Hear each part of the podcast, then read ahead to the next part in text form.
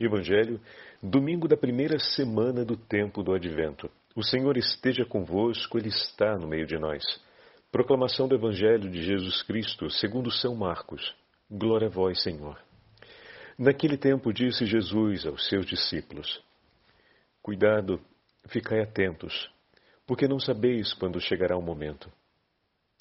É como um homem que, ao partir para o estrangeiro, deixou sua casa sob a responsabilidade de seus empregados, distribuindo a cada um sua tarefa. E mandou o porteiro ficar vigiando. Vigiai, portanto, porque não sabeis quando o dono da casa vem.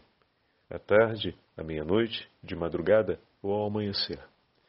Para que não suceda que, vindo de repente, ele vos encontre dormindo. O que vos digo, Digo a todos: vigiai. Palavra da salvação. Glória a vós, Senhor.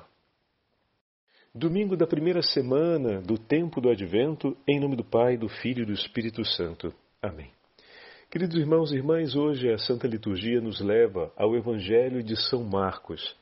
Nesse novo ciclo do ano litúrgico, o evangelista São Marcos, São Marcos privilegiadamente nos acompanhará nas celebrações dominicais considerando sempre que nos tempos fortes, como por exemplo o tempo do advento, ouviremos nas celebrações dominicais outros evangelistas por conta dos textos específicos para o tema daquelas celebrações.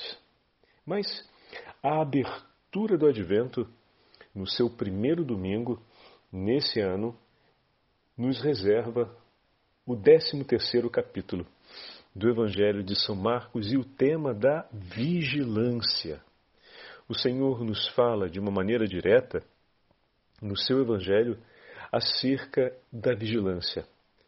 Cuidai, ficai atentos, porque não sabeis quando chegará o momento. E ao final acrescenta: O que vos digo, versículo 37, digo a todos: vigiai. Bom, é interessante compreendermos que o tema da vigilância, essa recomendação de Jesus, ela é a que mais se repete nos evangelhos sinóticos. É a principal recomendação de Jesus nos evangelhos sinóticos, ou seja, Marcos, Mateus e Lucas. Na ordem seria Mateus, Marcos e Lucas, né? E aparece em diversas passagens dos evangelhos sinóticos. Vigiar, se nós olhamos o sentido próprio da expressão, que é aquele que Jesus vai usar na apresentação da temática do Evangelho de hoje, significa renunciar ao sono da noite, assumir um sacrifício pessoal em vista de uma finalidade. Então, a vigilância, ela supõe um sacrifício pessoal, nesse caso é aquele de não dormir durante a noite, mas por uma razão, não é simplesmente não dormir por não dormir. O não dormir durante a noite, a renúncia do sono da noite, acontece por duas motivações, são as mais frequentes, né? Ou para realizar um ofício, e aqui entra a imagem do servo que fica vigilante para abrir a porta do seu senhor, para o seu senhor, ou então, como a gente vai ver mais adiante, seja no, no, no, no Evangelho de São Mateus, né, no capítulo 24, e se não me engano, no capítulo 26, para escapar, para se defender da ameaça do inimigo. Aliás, o pai de família que vai ser é, usado por Jesus, a imagem do pai de família, ele permanece vigilante para defender a sua casa, para proteger a sua família, pelo amor que ele reconhece sobre o dom precioso que Deus lhe entregou e sobre a possibilidade de ver esse dom ameaçado ou perdido. Então, essa é uma motivação que o leva a estar vigilante. Então, a vigilância supõe, olha que significativo isso, supõe uma escolha por renunciar a algo, o que significa, supõe um sacrifício. Não se pode vigiar sem sacrifício. Isso é importantíssimo. Porque a vigilância não se trata somente de você realizar algo a mais, mas de você realizar algo que faz a diferença. E aquilo que vai fazer a diferença vai supor duas coisas: uma motivação forte o suficiente e significativamente ligada a algo que é precioso e vai para além de você mesmo, e um sacrifício pessoal, algo de, ligado diretamente a você, mas cuja motivação também se liga a essa motivação que vai para além de você. Como assim uma motivação que vai para além de mim? A família, se nós pegamos a imagem do pai de família que está vigilante durante a noite, é algo que ele reconhece que recebeu de Deus, é um tesouro que veio do Senhor.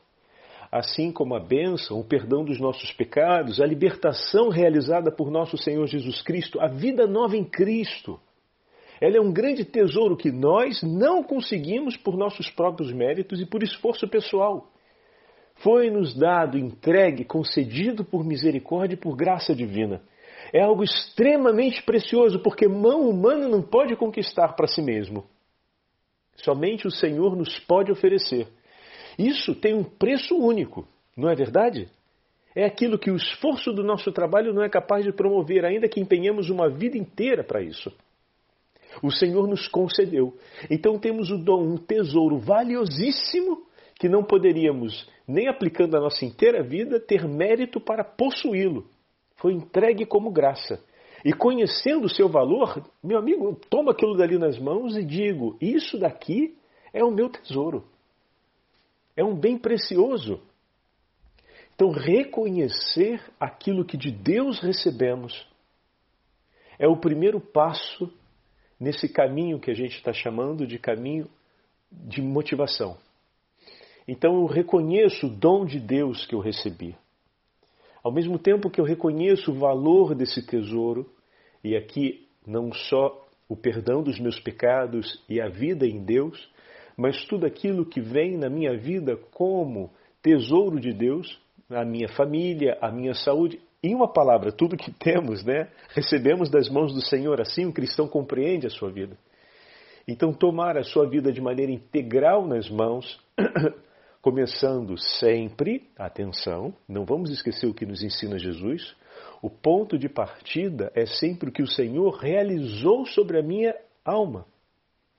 Então, o perdão dos nossos pecados, a vida que o Senhor nos concedeu pela graça do batismo, que se renova no sacramento da confissão, é o ponto de partida tudo o que recebemos depois, porque pode correr o risco de a gente colocar a nossa saúde, a nossa família, os nossos filhos em primeiro lugar como tesouro mais precioso. Alto lá. Não. Esses tesouros são em decorrência daquele. Porque sem a vida de Deus, sem a vida que vem de Deus, nós somos capazes de botar tudo a perder, a começar pela nossa própria alma. Imagina, se eu boto a perder a minha alma, eu não vou botar a perder tudo que eu recebi? em minhas mãos? É claro. Então, para que tudo isso que o Senhor me entregou, para que eu possa, melhor dizendo, compreender o valor da minha família, da minha esposa, dos meus filhos, do meu trabalho, da minha saúde, com, com justo valor, para que eu possa, melhor dizendo, compreender o justo valor de todas essas coisas na minha vida e a importância delas, eu preciso compreender aquele primeiro valor que é da vida de Deus que me foi entregue, porque será através dessa verdade que eu vou conseguir reconhecer o valor de cada uma de todas essas outras coisas que fazem parte desse grande, que tem presença nesse grande tesouro. Percebe? São ligadas. Então aquele dali é o primeiro. E a compreensão de que tudo isso que eu tenho vem do meu Senhor. Quando eu reconheço isso e o valor dessa verdade em minha vida, ali começa a disposição para o segundo passo, que é aquela decisão interior de sacrificar-se por amor e por zelo a tudo isso. Eu falei primeiro do sacrifício e depois da motivação, porque quando explicamos a lógica da palavra vigilância, a gente começa a partir daí. Né? Então, a renúncia do sono, a renúncia do sono da noite por alguma finalidade. Mas, na verdade, na prática concreta, é a finalidade que me leva à renúncia. Não é eu renuncio para depois saber a finalidade, entenderam? É a finalidade que me leva a essa renúncia. Então, diante disso, eu descubro essa alegria interior de dizer: eu tenho um dever de amor para zelar por tudo isso. Então, tudo aquilo que possa ser uma ameaça ou possa me levar a uma distração, eu renuncio. O sono, no seu sentido metafórico, ele vem associado a uma atitude de descuido, a uma perda de percepção de zelo. Né? O sentido metafórico, vigiar significa estar vigilante, lutando contra o torpor e a negligência pessoal, de cair em descaso ou descuido por aquilo que se tem. Então, esse é o sentido metafórico. O que significa dizer que a pessoa vigilante, no sentido metafórico, ela é aquela que está atenta não apenas ao significado das coisas, mas a cuidar de cada uma delas. Então, o Senhor, quando nos chama a ser vigilante na parábola de hoje, ele vai usar a imagem das vigílias noturnas, ele usa o sentido literário da sentido literal da expressão vigiar, né? Ele vai falar não sabeis a que hora ele vem, e ele usa exatamente as horas de vigília da noite, né? À tarde, à meia-noite, ou seja, de seis à meia-noite, ou de, no... de seis às nove, depois de nove à meia-noite, e todo o giro de meia-noite às três, de três ao amanhecer, às seis da manhã. Então, tarde, meia-noite, madrugada e amanhecer. Ele usa as quatro vigílias da noite, como na antiguidade era chamado, para fazer referência a isso, né? a essa passagem, a esse itinerário. O Senhor faz mesmo referência ao sono da noite, a estar de prontidão, e aqui essa prontidão é pelo Senhor que está chegando. É uma prontidão de amor pela vinda do Senhor. Então, eis aqui uma realidade muito significativa Ser vigilante significa esperar o encontro com o meu Senhor. Eu estou vigilante para estar na companhia, na presença do meu Senhor. E eu estou vigilante para guardar com amor, para cuidar com amor de tudo aquilo que Ele me concedeu por graça. Então, estar vigilante por amor a tudo que dele recebi, estar vigilante para estar na companhia dele.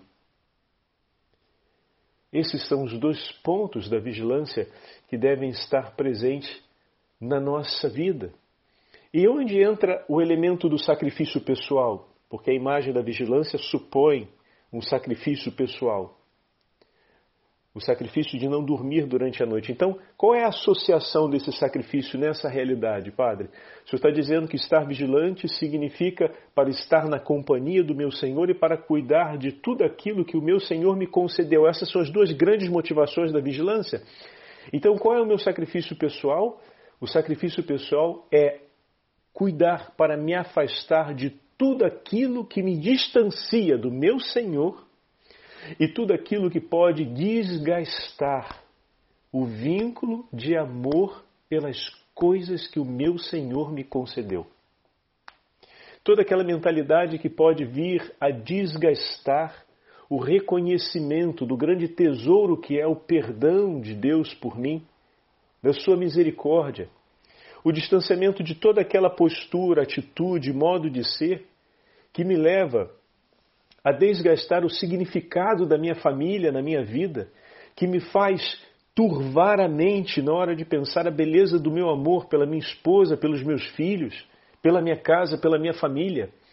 Porque essa mentalidade, esse modo de ser, essas inspirações que nós chamamos de inspirações do, do mundo, elas vão acontecendo. Como, por exemplo, aquela ideia de uma prioridade de excelência do tempo para fazer aquilo que me dá satisfação, em detrimento a qualquer outra realidade que possa aparecer, porque eu tenho o direito de ser feliz. Quando a minha felicidade se impõe como um direito soberano sobre todas as coisas e apresentado enquanto uma escolha por mim mesmo e não para o outro, eu estou cortando no meio o significado da felicidade. Porque a maior felicidade que um homem pode provar nessa vida é não viver para si mesmo. Quem disse isso foi nosso Senhor Jesus Cristo. Quem mostrou isso foi nosso Senhor Jesus Cristo. E vem uma mentalidade que me diz o contrário.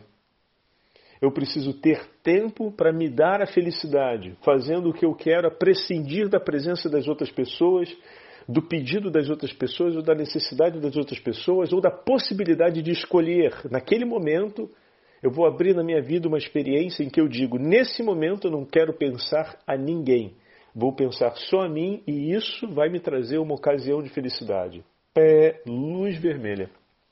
Não é bem assim. A ideia pode ser até sedutora, pode ser interessante, mas se a gente abre na nossa vida uma fração de espaço onde a gente reconhece que o outro não tem um lugar a ser refletido, a ser entendido, a ser iluminado, a presença do outro na nossa vida é uma necessidade real. Não temos uma existência, não vivemos e não somos sem a presença de um outro, Cristo Jesus.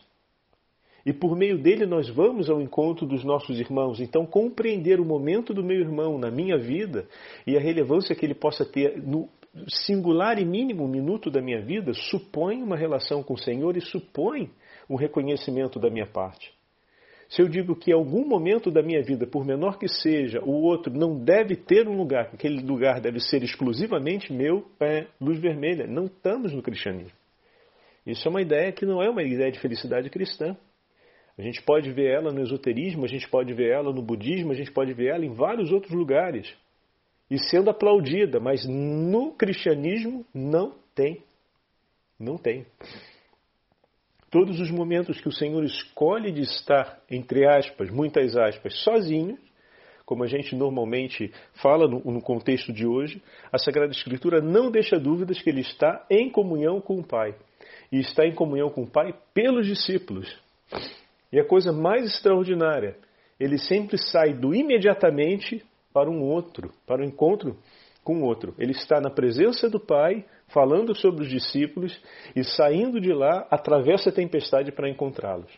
Ele está na companhia do Pai enquanto os discípulos dormem, então ele está levando a experiência direta com eles, que deveriam estar rezando com ele não estavam, não estavam vigilantes, estavam dormindo. E quando ele termina a intimidade com o Pai, ele está diretamente numa entrega de sacrifício por aqueles que estavam dormindo, quando ele falou que era para estar acordado. E aí, como é que é isso? Se a gente pega essa mentalidade que às vezes bate a nossa porta e é apresentada, pulverizada como sendo a revolução na melhoria da nossa qualidade de vida, é, é, é paradoxal isso que Jesus está fazendo. Porque era para sair sentando além todo mundo. Porque naquele momento em que ele ficou sozinho, entre aspas, muitas aspas, ele estava levando a frustração de uma desilusão fortíssima com o outro, e ele sai daquele momento exatamente para se entregar por esse outro que, se, que o desiludiu. Que isso? Em nenhum momento ele se separou desse amor, desse vínculo pelo outro. Ele foi ao encontro do Pai no Getsemane por eles, e volta desse encontro com o Pai, que estava na companhia deles, que dormiam, detalhe isso, ainda tem essa presença física né, da ausência, e ele volta por eles, ele vai se entregar por eles.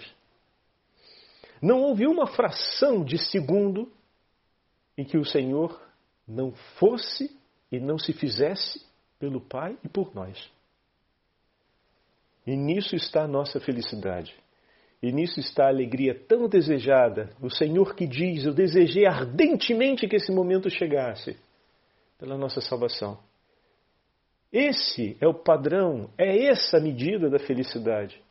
Se a gente aceita uma mentalidade que corta, por menor que seja o momento da nossa vida, em que o outro tem que ser colocado de fora, aquilo não é cristianismo. Sinto muito, dizer. Sinto muito não, tenho alegria de dizer porque a gente tem que desmascarar essas coisas. Essa é uma outra mentalidade que entra e que vai ganhando espaço. Saber viver por amor ao próximo é muito exigente. Em todos os momentos da nossa vida é muito exigente. Mas, Padre Fábio, e nos momentos que eu preciso desse meu recolhimento interior, tem momentos que eu preciso mesmo estar um pouco mais comigo, um pouco menos dentro dessa absorção.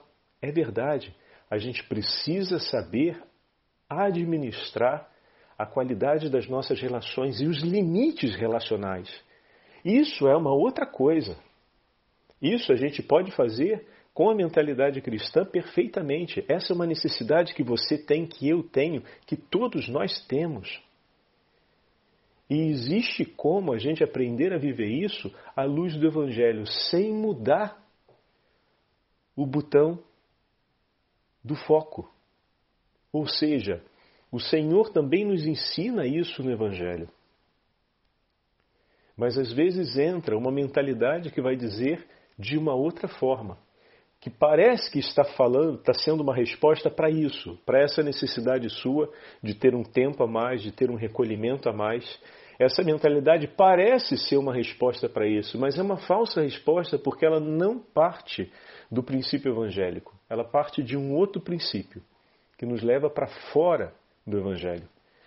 Então, é essa a advertência que eu gostaria de deixar claro, aproveitando o tema da vigilância do advento de hoje. Então, muitas vezes, a gente precisa aprender sim a estabelecer as medidas nos nossos relacionamentos. O quanto são confluentes os nossos valores.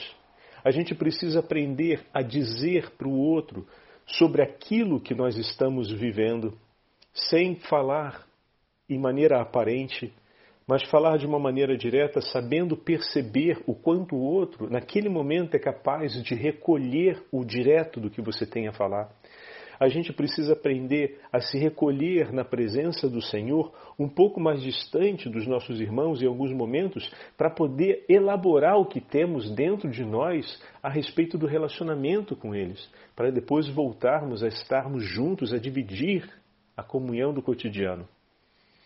Então, isso é importante. Muitas vezes a nossa presença diante de Deus levará será uma presença que trazemos conosco um cabedal enorme de experiência com o outro. E às vezes são experiências dolorosas, como Moisés, às vezes que subiu a montanha, que se recolheu na presença do Senhor. Para nós é um testemunho belíssimo, o testemunho de Moisés. Porque em nenhum momento que ele vai na presença de Deus, ele deixa de levar consigo o povo. A presença de Moisés é sempre a presença em companhia. Em nenhum momento ele sobe por si mesmo mas ele sobe sempre por amor daqueles com quem ele convive, que em alguns momentos queriam arrancar a cabeça dele fora. Em outros momentos ele estava duramente ferido em relação a esse povo. Ele sempre vai com, é sempre uma presença acompanhada, jamais uma felicidade ou a busca de um momento com Deus que fosse sem trazer consigo ao coração aqueles que ama. Não existia esse espaço do só meu, porque eu, Moisés, me fiz pelo meu povo por amor a ti, meu Senhor, e me entrego em tuas mãos. E tudo que o Senhor me concede, me concede porque me amas, e me concede por amor ao povo que me destes. E aqui a gente vê Jesus, o novo Moisés, essa realidade e é a realidade que marca a nossa vida cristã. Por isso, algumas outras mentalidades acabam roendo ou enferrujando a base da nossa fé cristã. Então, esse, por exemplo, é, foi um longo, um longo exemplo, aliás, que eu dei, mas porque esse tema é um tema que a gente precisa falar, ele está por demais se infiltrando na nossa sociedade, nos nossos espaços familiares, e é muito grave que isso aconteça, porque como eu acabei de falar e repito, isso não é cristianismo, mas vem apresentado como sendo uma solução para o bem, para o bem-estar muito promissora. Mas de promissora não tem nada porque ela é extremamente corrosiva se vai sendo aplicada no tempo. Então, esse é um dos elementos que precisamos estar atentos para que o amor não se desgaste. E o outro é a companhia desejar sempre a companhia do Senhor, não apenas falar das coisas de Deus, mas buscar estar em Sua companhia nos momentos concretos da nossa vida. Cada ocasião e circunstância da nossa vida, nós temos a oportunidade de criar um espaço de companhia com o Senhor. Já falamos isso várias vezes, como por exemplo no nosso acordar, dar o bom dia à Virgem Maria e a Nosso Senhor ter presente, próximo à nossa cama, no nosso quarto, a imagem de Nosso Senhor e de Nossa Senhora, e de poder saudá-los de manhã cedo, ir para o nosso ambiente de trabalho, ou seja, pegar o nosso carro de manhã cedo, agradecendo ao Senhor, ou pegar o nosso transporte público, que muitas vezes vem, vem cheio, vem em condições precárias, é verdade, a gente sabe disso. Mas ali, naquele momento de grande precariedade, o Senhor está colocando você você vai tomar parte com as outras pessoas naquele mesmo sofrimento. Mas acompanhado do teu Senhor, aquele sofrimento pode ter uns olhos de misericórdia acompanhando cada situação concreta. E quantas vezes, quando agora bem, bem, bem menos, é, pego o trem, preferia sempre o transporte do trem porque eu achava que tem um horário bom, né? E, e, você chega sempre na hora nos lugares. Enquanto o engarrafamento às vezes deixa a gente, né, de cabeça quente, a gente não consegue chegar no horário. A gente às vezes tem que se esforçar bastante para chegar no horário, porque cada dia às vezes tem uma combinação diferente a ser feita de ruas ou de tempística para a gente conseguir dar certo no horário previsto. Mas o trem é sempre aquele dali, né? Mas ao mesmo tempo era muito cheio.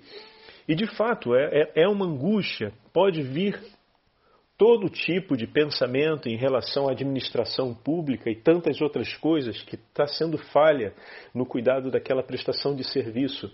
Mas uma coisa é certa: ali, naquele ambiente, se a gente consagra ao Senhor o início daquela nossa jornada, além do nosso coração estar mais atento a não cair nas murmurações que podem nos levar as ofensas, seja ao próximo, seja o descuido, né, com a ocasião de poder ver e realizar o bem do outro, os meus olhos se fecham a perceber as pessoas que estão à minha volta. Quantas vezes no trem eu descia rezando o, o, o terço por um, por um costume meu, e durante a oração do terço eu ia vendo as pessoas dentro do trem e entregando a Nosso Senhor te entrego a essa pessoa, às vezes via alguém que estava muito cansado, às vezes via alguém que estava muito triste, às vezes via alguém que estava muito nervoso, às vezes via alguém que parecia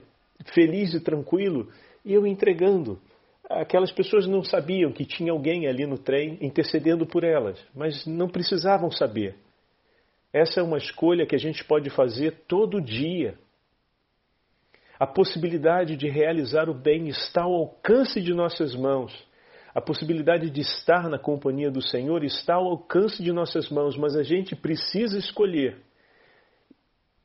E para ser vigilante, a gente precisa também fazer um sacrifício, uma renúncia. Eu poderia ser mais um com meu celular na mão, aproveitando para mandar mensagens ou resolvendo outras coisas pessoais e usar aquele tempo para mim. Mas poderia também usá-lo de uma forma diferente e escolhi usar desse jeito, fazendo aquele momento ali um momento que pudesse ser um bem para tantas outras pessoas, um bem para minha alma estar na companhia de nosso Senhor pela oração do Santo Rosário, mas um bem ainda maior porque poderia ser oferecido ainda como oportunidade de oração por tantos. E eu pensava comigo, bom, o padre foi feito para rezar, então vamos rezar. O meu Senhor me entregou uma parcela do povo de Deus, então vamos cuidar dessa parcela do povo de Deus. Então, se eu estou aqui dentro do trem, essa daqui vai ser minha, o meu pequenino espaço pastoral. a pastoral da intercessão. O vagão ali era o meu ambiente pastoral. E eu estava realizando o que um pastor tem que realizar pelo bem das almas que lhe são confiadas intercedendo e rezando por eles. E o Senhor estava me dando a chance de ver as pessoas, porque naquele momento eu poderia rezar. Então, essas são as experiências de estar na companhia do Senhor. Isso é possível a todo mundo. Me desculpem se dou esse exemplo pessoal, mas é só para ilustrar como a gente tem a possibilidade de realizar um bem concreto, mas para isso é preciso que haja um sacrifício. É preciso renunciar a algo que você queira para si é preciso fazer memória daquilo que é o, o valor e a motivação da nossa vida, nossa identidade vocacional, né? e desejar, zelar por essas duas realidades, os grandes bens que o Senhor me concedeu e, ao mesmo tempo, desejar estar na companhia dele. Que o Senhor nos faça sempre mais vigilantes no início desse advento e que nós possamos exercitar em abundância todo esse bem que o Senhor nos concede. Que a nossa vida seja um canto de louvor e de amor a Deus, no cuidado e no zelo pelos nossos irmãos e irmãs. O Senhor esteja convosco, Ele está no meio de nós. Pela intercessão da Beatíssima Virgem Maria, pela intercessão de São Francisco Xavier, abençoe-vos o Deus Todo-Poderoso, Pai, Filho e Espírito Santo. Amém.